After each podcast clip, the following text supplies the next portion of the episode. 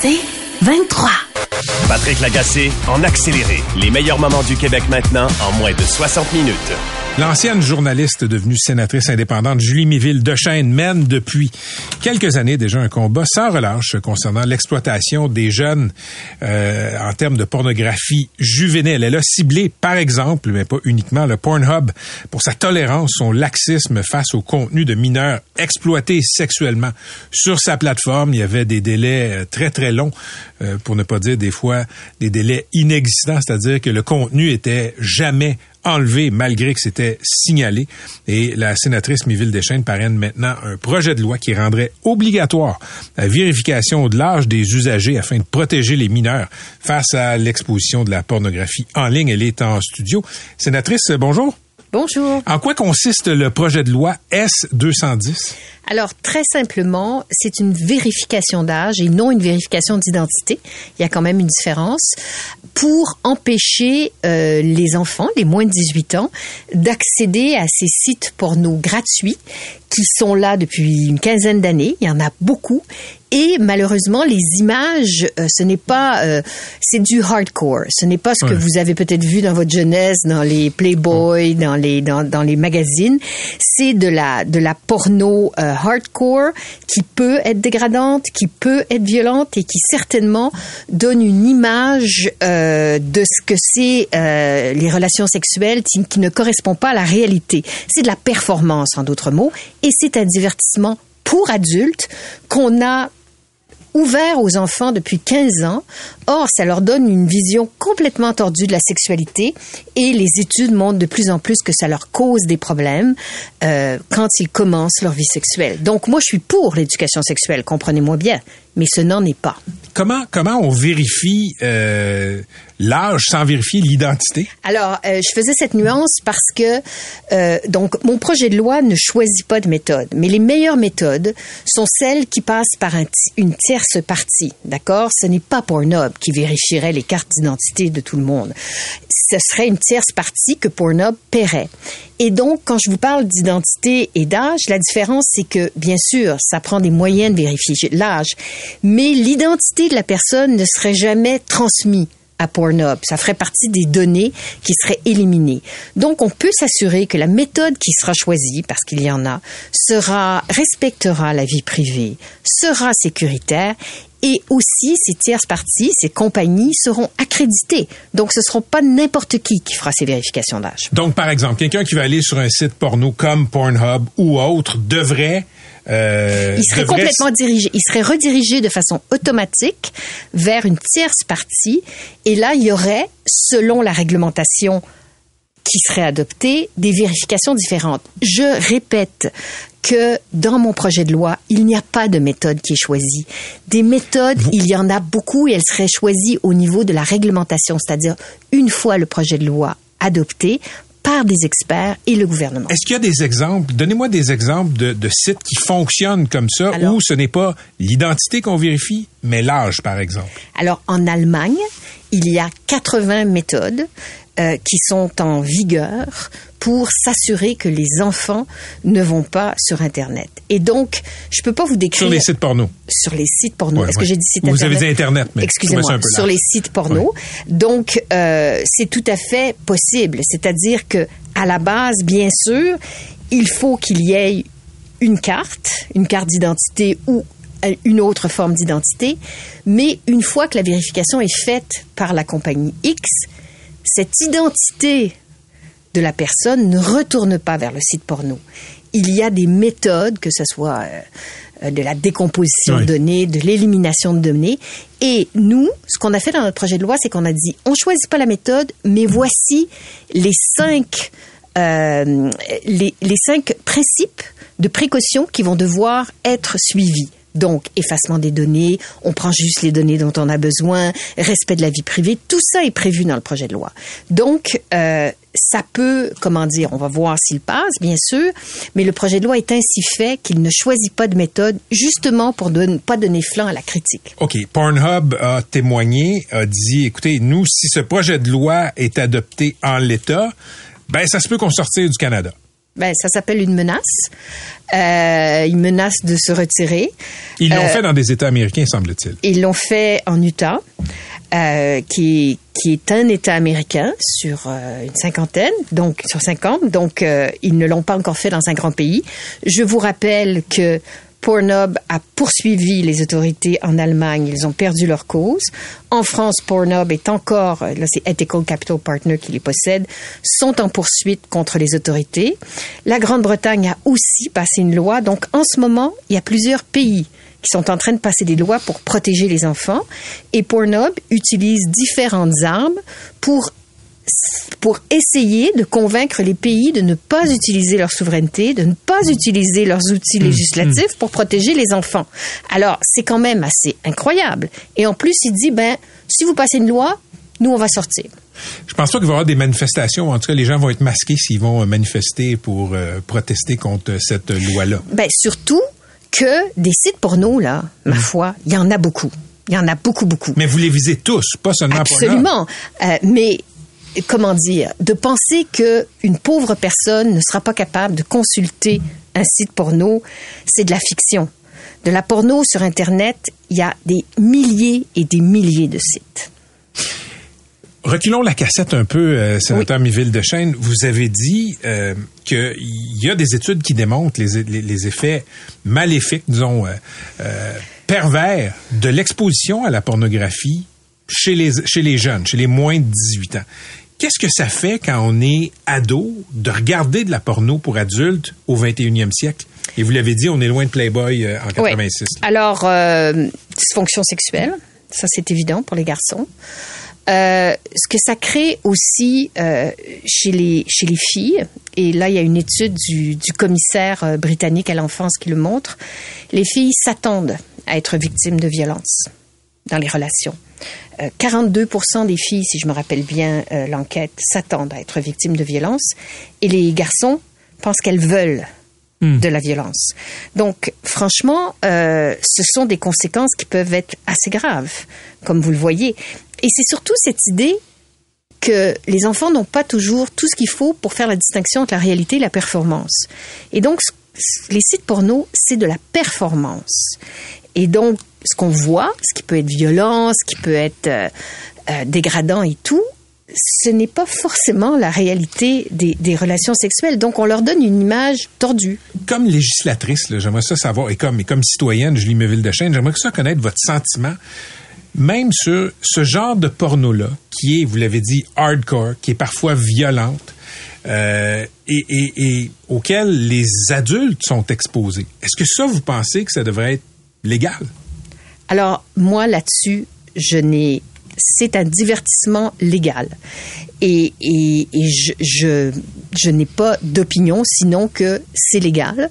Et les adultes qui veulent consulter de la porno, ça fait partie en ce moment des choses légales. Dans le cas des enfants, en ce moment, il n'y a rien d'illégal pour les sites porno à leur permettre d'y aller, mais c'est non éthique et Mais amoral. Pour vous, est-ce que la prochaine frontière, Non. ce serait les Pas du adultes? tout. Pas du tout. Moi, j'ai- fait ce combat-là. Et d'ailleurs, il y a Oui. quatre ans, la première fois que j'ai donné une entrevue, c'était à votre antenne. Oui, Je juste avant la pandémie. Je revenais d'une manifestation devant Pornhub.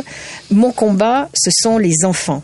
Ce sont eux qu'il faut protéger parce qu'ils n'ont pas. On peut espérer que les adultes aient ce qu'il faut pour faire la distinction entre un divertissement, entre des images fortes et la réalité de la sexualité. Mais de dire que la frontière est à 18 ans, euh, c'est toujours un peu artificiel. Mais je crois que il faut d'abord et avant tout la priorité, c'est de protéger les enfants. Le reste, euh, moi, je, je, je, je, je ne m'y intéresse pas. Ce sont des adultes vaccinés qui peuvent ou non regarder de la porno. Mais ce qui est important, c'est de ne pas céder au chantage. Franchement, là, euh, que Pornhub nous dise c'est un mauvais projet de loi et si vous le passez, euh, on va bloquer le site. C'est quand même assez gros. Ils s'en prennent. Ils, ils vont ils- se priver de revenus, en tout cas. ben, c'est-à-dire qu'ils ne veulent pas ils ne veulent pas que leur, leur revenu diminue. Ils ont peur que leur, leur profit diminue s'il y a de la vérification d'âge. Pourquoi? Ben, parce qu'il n'y aurait pas d'enfants sur le site. Merci d'avoir été avec nous. Merci de Toujours m'avoir très invité. intéressant de vous entendre parler de cet enjeu-là. C'était la sénatrice Julie Miville de Chêne.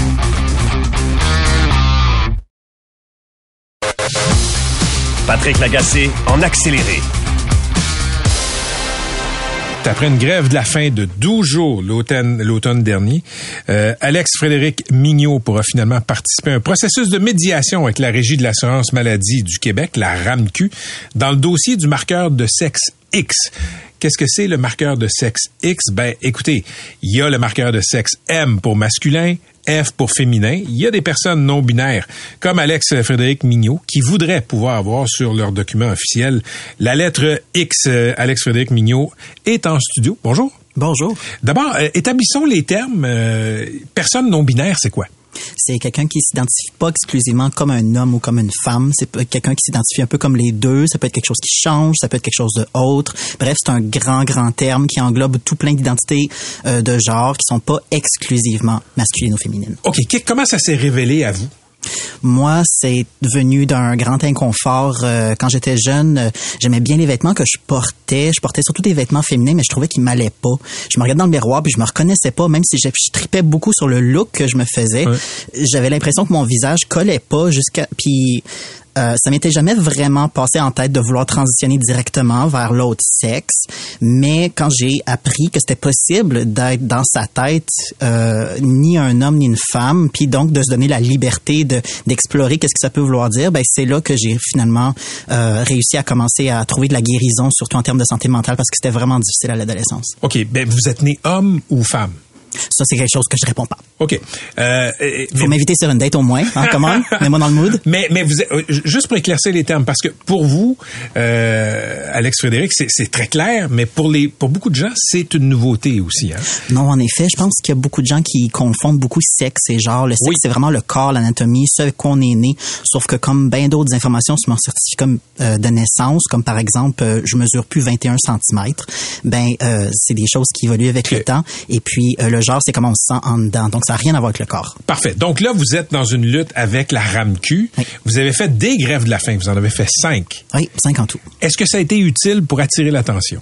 Oui, chaque fois, ça permet quand même une petite avancée. Chaque fois, jamais aussi grande que je l'aurais espéré. Moi, à chaque fois que je l'ai fait, tout ce que j'espérais, c'était vraiment que ça clôt le dossier, qu'on me donne ce que je demande, c'est-à-dire euh, le même marqueur de sexe qui est mon certificat de naissance, qui soit aussi sur mes autres pièces d'identité, que ça, se soit réglé pour que moi aussi, je puisse passer à autre chose. Puis à chaque fois, on me donne une nouvelle excuse, une nouvelle raison ou un nouveau petit compromis qui répond pas tout à fait à mes okay. Il y a une décision judiciaire au Québec qui a forcé l'État civil, par exemple, à faire des certificats de mariage euh, ou, ou, des, des, des, euh, des actes de naissance où le marqueur de sexe X serait inscrit. Pourquoi est-ce que la RAMQ et la carte et, et, la Société de l'assurance automobile n'ont pas suivi le pas? À l'heure actuelle où on se parle, c'est une décision entièrement politique. Je pense que c'est surtout euh, après les manifestations qui ont eu au début du, de l'automne dernier. Euh, il y a eu énormément de manifestations à travers le pays contre l'enseignement de, de, l'identité de genre à l'école, ce genre de choses. Et en réponse à ça, le gouvernement de la CAQ a dit, bah, vous savez quoi, je pense qu'il n'y a pas personne qui comprend quoi que ce soit là-dedans, puis c'est ben trop nouveau pour nous. Fait que, savez-vous quoi, on va mettre tout ça sur pause, on va mettre vos droits sur pause, même si la loi a été changée, puis on va mettre trois personnes qui n'ont pas rapport, on pour réfléchir à ça et nous dire. Vous parlez du comité de sages qui a été mis sur pied et qui va arriver avec un rapport avec des recommandations en 2025. Oui, exactement. OK. Vous, dites que c'est inutile. Pourquoi?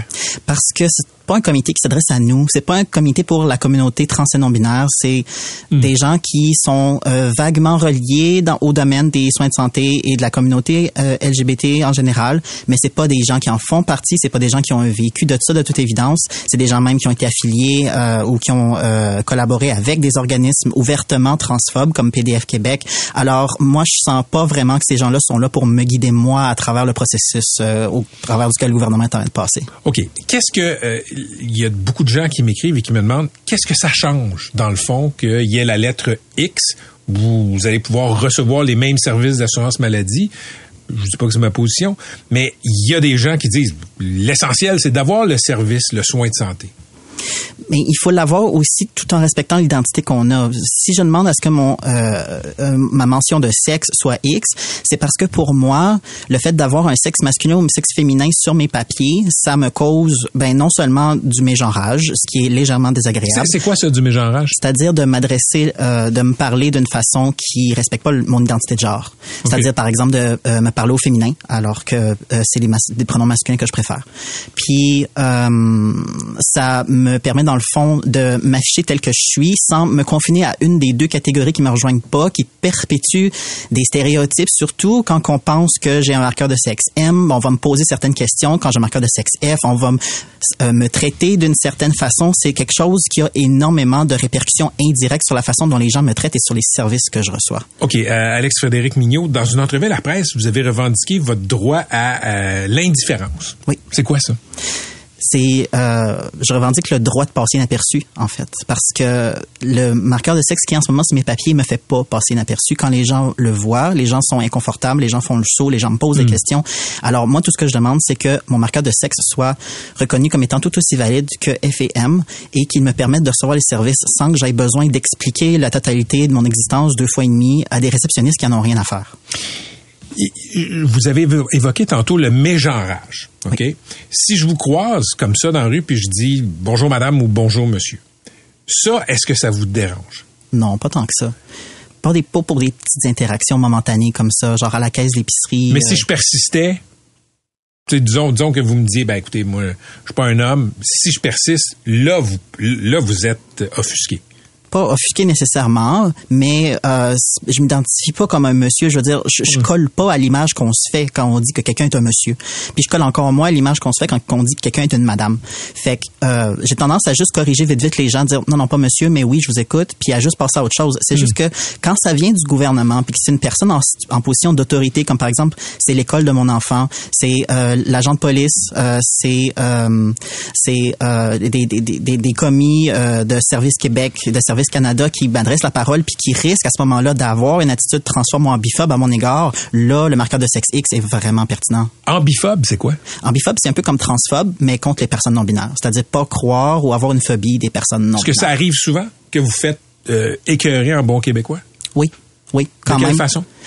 Euh, ben, l'exemple le, plus flagrant que je continue de répéter, c'est euh, euh, quand ça m'est arrivé le printemps dernier, où est-ce que la réceptionniste de l'urgence à l'hôpital euh, m'a dit que ben si je signais pas euh, le papier devant elle, puis euh, disant que je suis un homme slash une femme, elle allait pas me laisser me consulter un médecin. Dans un contexte où j'étais venu pour une urgence psychiatrique. Fait que c'est des barrières comme ça qui se perpétuent, qui se répètent, qui sont à chaque fois imprévisibles et contre lesquelles j'ai pas toujours la force de me battre, puis que je devrais pas me battre. Fait que vous comprenez la maladresse, mais pas la mauvaise foi. Exactement, oui. Puis euh, je pense qu'on commence à savoir un peu de plus en plus c'est quoi une personne Mm. trans, puis de voir que c'est pas si différent que ça du reste du monde, qu'il y a rien de ben ben compliqué là-dedans.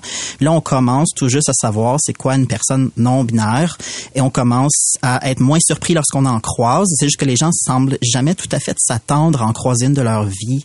Fait que quand moi je me retrouve devant eux, puis que les papiers que je présente viennent tout à fait contredire ce que je dis de moi-même, puis la façon dont je me présente, c'est là que ça crée des situations qui méritent d'être corrigées. C'est pour ça que je milite. Parfait. Mais merci d'être venu nous voir. Ben, merci à vous d'avoir reçu. Un plaisir. C'était Alex Frédéric Mignot qui tente depuis 2017 euh, d'avoir un permis de conduire, une carte d'assurance maladie avec le marqueur de sexe X. Merci. Patrick Lagacé en accéléré. On le sait, il y a une sorte de recalibrage dans le crime organisé au Québec, disons des mouvements de plaques tectoniques depuis euh, depuis que les, les, les, mafias italiennes sont moins puissantes, depuis qu'elles ont été déstabilisées par des décès, des arrestations. Ben, euh, il y a vraiment des changements de garde qui sont qui se font pas sans sans violence. On parler de tout ça avec Félix Séguin, qui est animateur de l'émission JE et aussi auteur de plusieurs ouvrages sur le crime organisé. Félix, salut. Bonjour, Patrick. Merci d'être là. On va commencer par parler de cette histoire. Il euh, y a un Lavallois qui a été accusé de complot pour provoquer la peur chez des agents correctionnels, des gardiens de prison. Il euh, y a des cocktails Molotov qui ont été lancés. Il y a des objets incendiaires qui ont été trouvés. Qu'est-ce qui s'est passé et où? Oui, puis ça a fonctionné parce qu'ils ont vraiment peur, les agents correctionnels euh, de la prison de Saint-Jérôme, à la porte des, des Laurentides. Alors, ce qui s'est produit, et quand ça s'est produit, c'est assez simple. Mercredi passé, euh, les euh, surveillants là, du centre correctionnel ont remarqué qu'un cocktail Molotov avait été lancé sur le véhicule d'un ou d'une employée du centre de détention. Donc, incident numéro un. Le lendemain, il y a deux individus qui ont été, eux, interceptés par la sécurité de la prison dans le périmètre du centre correctionnel avec deux bidons d'essence. Manifestement, ils avaient de très mauvaises intentions. Samedi, euh, il y a une agente correctionnelle qui a reçu la visite de visiteurs indésirables chez elle. Elle travaillait, elle aussi, euh, à la prison de Saint-Jérôme. Des individus qui abordent une voiture sont arrivés près de chez elle, ont tenté d'ouvrir la portière de son véhicule. Ils ont été surpris par, il semble, le conjoint de cette femme-là. Ils ont pris la fuite. Ils ont été arrêtés après. Ils avaient des dossiers criminels, ces individus-là, ceux qui sont présentés chez la garde. Euh, par contre, on ne croit pas pour l'instant que le dernier incident dont je viens de te parler est lié au premier, mais quoi qu'il en soit, où il y a un jeune criminel de Laval qui vient d'être accusé, oui, d'avoir comploté pour provoquer, c'est un article du code, hein, provoquer la peur chez les agents mhm. correctionnels de la prison de Saint-Jérôme en planifiant d'aller causer des incendies, donc dans le stationnement. C'est pas banal quand on parle de s'attaquer à des gardiens de prison, Félix, parce que je pense qu'il faut faire un petit rappel historique. Dans les années 90, euh, Mom Boucher, le chef historique des Hells, avait fait euh, attaquer et tuer des gardiens de prison. Ben non, non seulement il, il faut faire un rappel, je pense que c'est un devoir de faire euh, un rappel parce qu'il faut faire une différence entre ce qui se passe à l'intérieur des murs et ce qui se passe à l'extérieur des murs. Vous conviendrez tous que quand on décide de s'attaquer aux agents à l'extérieur dans l'enceinte de la prison, c'est un degré supplémentaire de violence. Euh, et, et, oui, effectivement, ça a fait rappeler. D'ailleurs, les agents correctionnels, me dit-on, subissent ces railleries-là à peu près à chaque semaine en disant euh, vous avez rien vu. Gardez en mémoire ce qui s'est passé avec Diane Navigne et Pierre Rondeau. Ce sont deux gardiens de prison qui avaient été assassinés, complot par Maurice Montboucher pendant la guerre des motards pour déstabiliser, Patrick, l'état de droit l'état de droit dans lequel nous vivons. Mhm. C'est un des épisodes les plus tristes euh, et, déplorables, disait-on, à l'époque de l'histoire euh, criminelle récente du Québec, même si ça fait un, quart de siècle que ça s'est que ça s'est produit tout ça. OK. Parle-moi, euh, Félix, de l'assassinat de Brandon Jean Célestin sur Bellechasse en fin de semaine.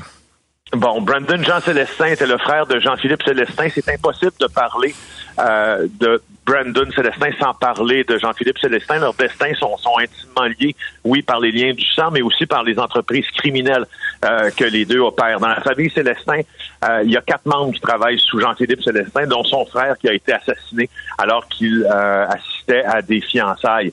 Euh, et, Jean Brandon Célestin, tant Jean Brandon que Jean-Philippe Célestin avaient un rôle crucial dans le crime organisé à Montréal. C'était, selon les renseignements criminels de la police, les protecteurs des acquis des Hells Angels au centre-ville de Montréal, notamment dans le village gay, dans le quartier des spectacles, où ils contrôlaient pas mal toute la vente de stupéfiants.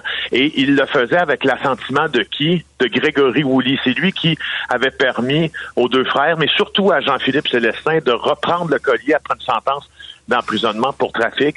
Et tu vois, euh, Grégory Woolley a été assassiné devant sa femme et son enfant avant les fêtes.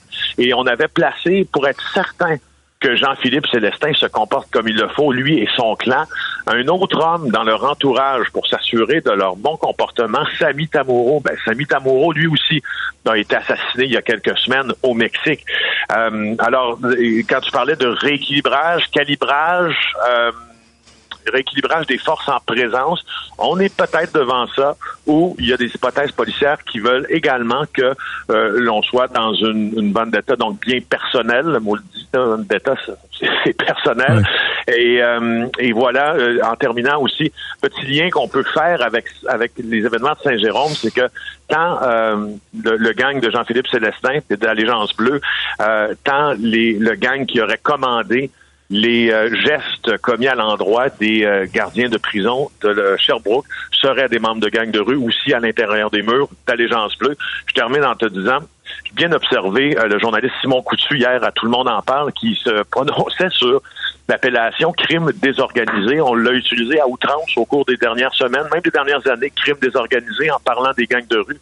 Quand vous pensez à la famille Célestin, pensez pas à un crime désorganisé. Pensez à des caïds qui font des centaines de milliers de dollars par année, qui parlent d'égal à égal avec la mafia et les Hells Angels. OK. Parlant de caïd, Félix, je te laisse pas partir sans que tu me racontes ce qui se passe à Québec. Il y a un caïd de 27 ans qui, lui, a décidé de se mesurer aux Hells Angels.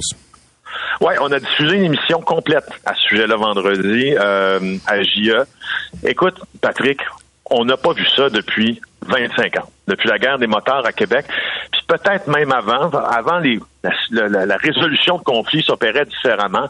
Là, on a un jeune homme originaire de Lévis qui a maintenant 27 ans, qui est en fuite au Portugal, qui a décidé de tenir tête aux Hells Angels parce qu'il ne voulait plus leur payer la taxe pour vendre des drogues sur leur territoire qu'il leur devait. Et il le fait avec tant de violence, c'est-à-dire séance de torture, oreilles coupées, euh, doigts arrachés, menaces à la pointe du revolver, que les Hells Angels craignent ce jeune caïd de 27 ans en exil. C'est un, c'est une incongruité dans le paysage québécois parce que normalement, les Hells Angels seraient en mesure de riposter. N'est-ce pas? C'est une organisation, c'est une des organisations criminelles les plus importantes au monde, mais la réalité, c'est qu'à Québec, ils ne ripostent pas. Et, et ça, juste ça, du point de vue de l'analyse policière, du renseignement policier, c'est un peu ça l'anomalie qui s'explique, par exemple, pour une raison très simple, c'est que les Hells Angels du chapitre de Québec, c'est un des chapitres dont euh, le membership, si tu veux, est le plus âgé au Québec. Alors, ils ont quoi? Plusieurs des membres, là, on a soixantaine avancée, 60, 70 même, 71, euh, d'ouvrir les hostilités dans un conflit armé avec des vendeurs indépendants, de risquer une arrestation, une accusation pour meurtre premier degré, une condamnation une sentence, ça amène ces gars-là en prison essentiellement pour le reste de leur vie utile. Alors, tu sais, il y a, cette réflexion-là. Il y a plusieurs Hells Angels du chapitre de Québec. Patrick, on n'aurait pas vu ça au cours des dernières années, qui vivent cloîtrés chez eux de peur de subir les gestes de violence d'un gang de criminels dans la jeune vingtaine qui n'était pas très, très connu des autorités avant, puis là, qui tentent de contrôler toute la région de la vieille capitale. Mais Félix, il me semble que, euh, historiquement, la région de Québec, de la vieille capitale, a été épargnée par les guerres de motards. Il y en a eu à Sherbrooke, en Estrie, il y en a eu à Montréal, Montérégie, Laval, Laurentide. Il me semble que Québec, ça n'a jamais été un hotspot euh, du crime organisé.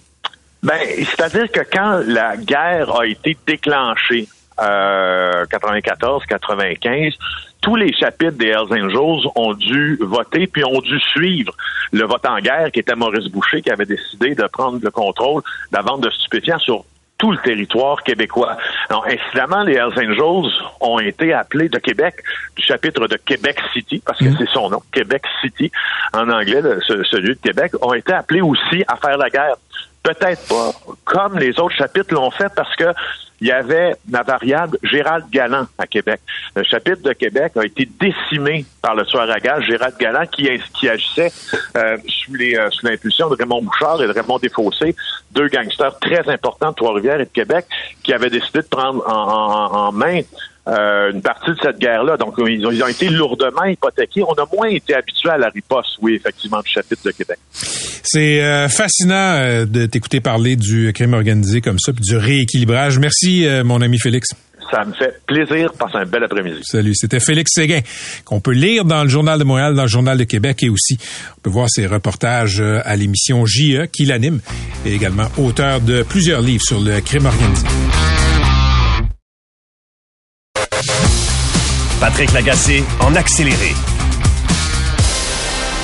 On le sait, le prix des maisons a explosé au euh, pays quand je parle de maisons, évidemment. Condos, les plex, les unifamiliales, etc. Ça a un effet, bien sûr, sur le locatif, à tel point qu'il y a une majorité de jeunes qui pensent qu'ils sont jamais propriétaires.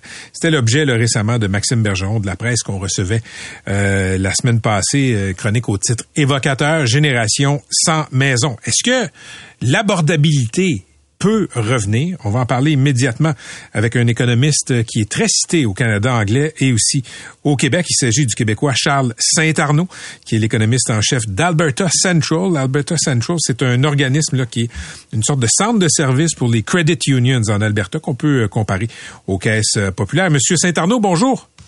Bonjour. Merci d'être avec nous. Euh, vous avez publié une analyse très remarquée il y a deux semaines sur l'abordabilité de l'immobilier au Canada, incluant le Québec. D'abord, euh, définissons les termes. C'est quoi pour vous l'abordabilité? Ben non, c'est ça. C'est pas nécessairement facile de définir de façon précise, même que la plupart du temps, lorsqu'on entend les euh, politiciens en parler, je, je crois pas qu'ils ont vraiment une idée de ce qu'ils en pensent. Mais bon, je regarde les différentes mesures. Par exemple, si on regarde euh, quel est le salaire minimum euh, ou le revenu minimum requis pour acheter la maison moyenne dans une ville? Donc, comparer ça à, l'historique, euh, combien qui est, mettons, le, le paiement d'hypothécaire sur la maison typique par rapport aux revenus dans la ville? Donc, des, des, trucs comme ça et comment ça évolue par rapport à l'historique? OK, donc l'abordabilité, c'est ça varie dans le temps puis selon les marchés, si je comprends bien. Oui, parce qu'évidemment, bon, le marché de Montréal, euh, les revenus familiaux des les revenus familiaux d'une ville vont, Hmm. vont euh, changer l'abordabilité d'une ville. OK. Euh, est-ce qu'il y a est-ce qu'il y a une solution pour vous qui est simple, facile, rapide pour rétablir, pour ramener l'abordabilité dans les villes canadiennes? Bah, donc, il n'y a pas de façon, il n'y aura pas de, de, de, de coup de baguette magique qui ça va tout se régler. Je pense que qui est important de savoir et ce qui est souvent, je crois, qui est oublié dans le euh, discours, c'est de quel genre, euh, ou combien d'ajustements euh, on a besoin pour ramener l'abordabilité dans les villes canadiennes. Bon, si on prend Montréal, par exemple, ça nous prend à des, au prix actuel, au taux d'intérêt actuel, ça prend un, un déclin des prix de maison d'environ 43 Si on va de l'autre côté, on peut toujours faire l'ajustement par les par euh, revenus. Donc, si les revenus continuent à augmenter, ou euh, si le prix des maisons demeure où il est, le taux d'intérêt où ils sont en ce moment, ben, ça prend une augmentation des revenus d'à peu près 75 Et dans, des petits. et dans les deux cas, euh, M. Saint-Arnaud, je pense que c'est une utopie de penser que ça va arriver. Ben, je pense qu'il ne faut pas nécessairement euh, penser que ça n'arrivera pas. Je pense qu'il y a des choix importants qu'il faut, auxquels il faut penser. Un, bon, c'est on, l'a dit de- de- depuis euh, plusieurs années, ça va prendre beaucoup plus de construction et de beaucoup plus de nouveaux, euh, nouvelles unités de logement qui viennent sur le marché pour justement euh, réduire les pressions sur les prix. Donc, il y a ça qui va prendre du temps, mais on ne sait pas. On a vu dans plusieurs euh, pays à travers le monde, on peut juste penser aux États-Unis en, 2000 en 2008, des fois, il y a des, ça peut se régler rapidement et avec un, des coûts assez importants. Quand, quand vous faites référence à 2008, c'est-à-dire que le marché, euh, c'est une crise qui est un peu complexe, là, mais le marché s'est corrigé de lui-même.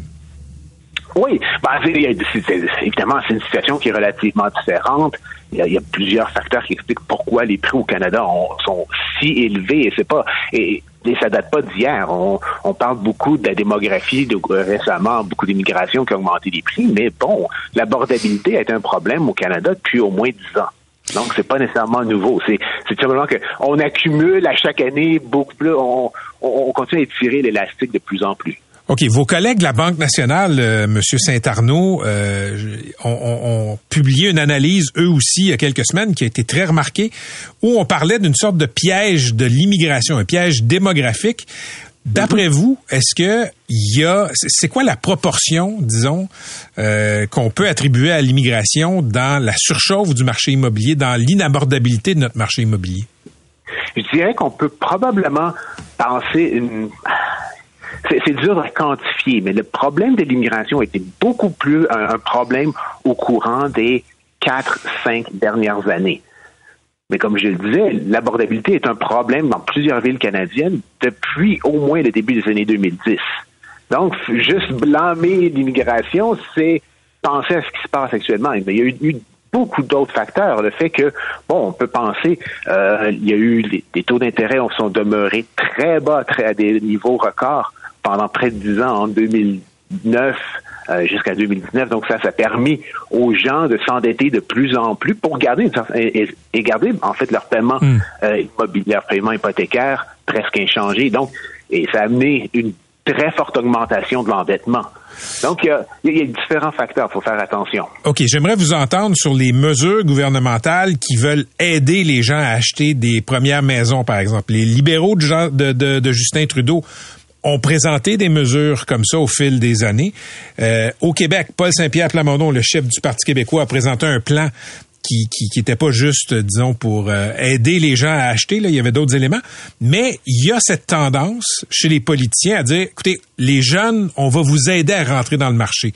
Quel regard vous posez là-dessus comme économiste?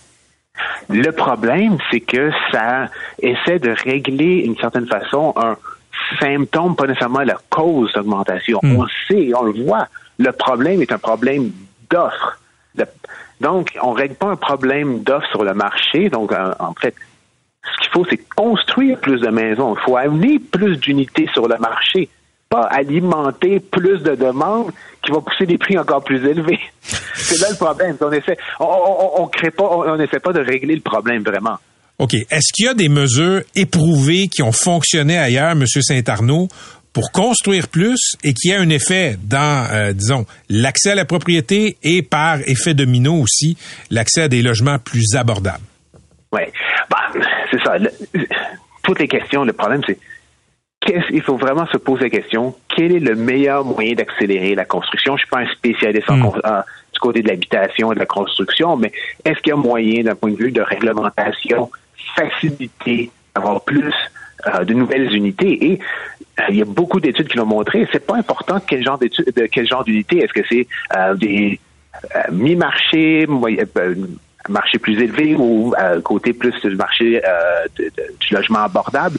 Tout est lié un à un et ça va se, ça va se rétablir. Par exemple, je donne toujours l'exemple, construire plus d'unités de, maisons pour propriétaires, ben, ça veut dire qu'il y a des gens qui vont pouvoir, si ça baisse les prix ou ça permet au prix de, au prix de stabiliser, il va y avoir des gens qui sont euh, en ce moment sont locataires, vont transférer du côté des propriétaires, qui va réduire la demande du côté des locataires, qui va aussi permettre aux loyers de ne pas augmenter aussi, aussi élevé. Donc, il y a beaucoup tout est tout est, interrelié. Dans votre analyse publiée il y a deux semaines sur le site de Alberta Central, de Charles Saint-Arnaud, vous dites qu'il y a un risque que si on n'agit pas, ben euh, l'accès à des logements abordables va demeurer impossible au Canada et que les coûts pour le reste de l'économie vont être significatifs.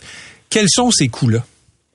Ben, on le voit. Bon, par exemple, les gens, les, les ménages vont devoir dépenser une plus grande part de leurs revenus vers euh, leur, leur, coût de logement. Donc, ça enlève la disponibilité pour d'autres euh, endroits de consommation. Donc, on peut penser tout ce qui est le, le, euh, consommation, que ce soit pour dans les, dans, les, détaillants, les, les restaurants et autres. Donc, faut pas oublier, la consommation au Canada, c'est 60 de l'économie. Donc, si on si c'est un secteur qui peut plus croître, ben, ça va avoir un coût sur euh, notre croissance. Ensuite, il y a tout le contexte. Comment qu'on attire des talents dans une ville lorsque les gens qui ont même des bons salaires peuvent plus se le permettre? Euh, on voit aussi, il y a des, bon, il y a de plus en plus d'histoires de, euh, gens qui émigrent au Canada et se rendent compte que c'est beaucoup trop cher et qui partent. Donc, c'est combien de talents qu'on perd dans notre économie? Il y a aussi bon problèmes sociaux. On peut penser au, à l'itinérance, aux sans-abri, que s'ils pouvaient réussir à avoir des, des logements plus abordables, ça permettrait d'avoir de, un coup de main de ce côté-là. Donc, et c'est tous ces coûts-là qui doivent être pris en compte. En terminant, quand vous regardez euh, l'évolution du marché, est-ce qu'il y a un point qui vous rendrait optimiste? c'est très difficile d'être optimiste. Le problème, c'est que, et, et c'est là que j'ai un peu de difficulté, c'est que, surtout depuis que j'ai sorti l'étude, c'est que pour amener de l'abordabilité, ça veut dire qu'il faut au mieux que le prix des maisons stagne ou que le prix des maisons diminue. Je suis pas garanti que les propriétaires sont prêts, en fait, à aller de ce côté-là.